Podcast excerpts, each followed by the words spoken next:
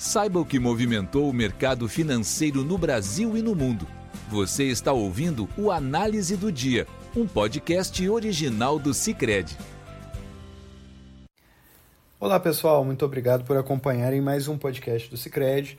Aqui quem fala é Luan Rezende Eduardo, da equipe de análise econômica, e nesta segunda-feira, dia 5 de fevereiro, nós vamos conversar sobre os principais movimentos de mercado aqui no Brasil e no exterior.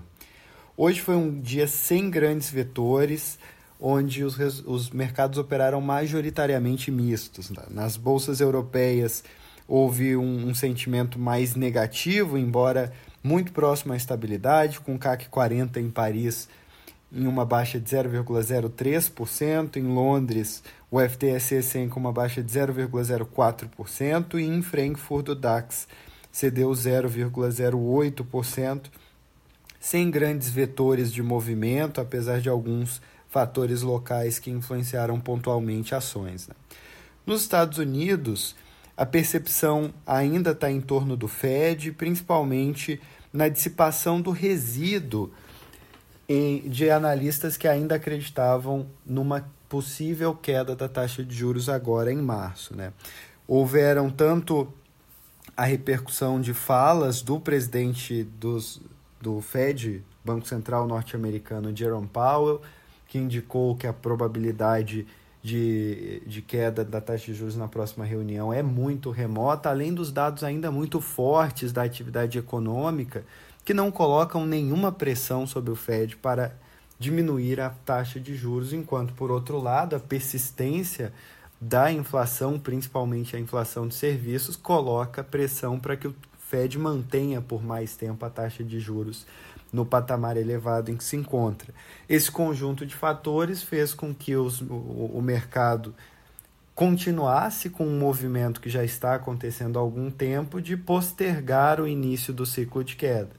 Portanto, a confiança ou as apostas que ele iniciaria agora no mês de março hoje são apenas residuais e fizeram com que esse movimento de, de queda fez com que as taxas de juros norte-americanas tivessem seus retornos elevados no dia de hoje. Né? Nós temos o T-Note de dois anos, por exemplo, subindo retornos a 4,46%, enquanto o T-Bond de 30 anos subiu a 4,34%.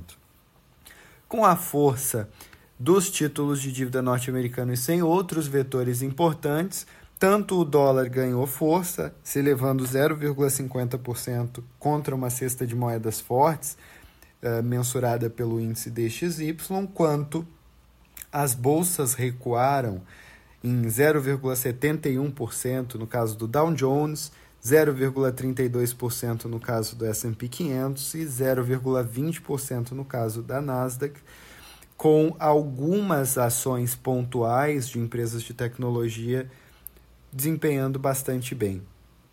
Aqui no Brasil, nós tivemos um movimento que seguiu bastante o movimento internacional e que não teve grandes vetores também por aqui, tanto de notícias do cenário econômico quanto político, que fossem novidades e levassem a grandes uh, influências no mercado. Né? O dólar, como lá fora ganhou força, aqui também acabou ganhando força em relação ao real, que levou nossa taxa de câmbio a subir 0,27% a R$ 4,98, enquanto o Ibovespa teve um dia positivo em 0,32%, com destaque para Petrobras e as expectativas em torno da divulgação dos balanços dos bancos. A nossa curva de juros teve uma pequena variação positiva, também seguindo muito o que aconteceu com o Treasury no dia de hoje, mas bastante é, pouco significativa. Né? No curto prazo, o retorno do DI financeiro para janeiro de 25 foi de 9,97% para 9,98%, e no mais longo prazo foi de 10,29% na sexta-feira para 10,30% hoje. Então, movimentos pouco expressivos. Né? Com isso, nós encerramos o podcast de hoje. Eu desejo a todos um ótimo final de segunda-feira e até amanhã. Você ouviu o Análise do Dia, um podcast original do Cicred. Até a próxima!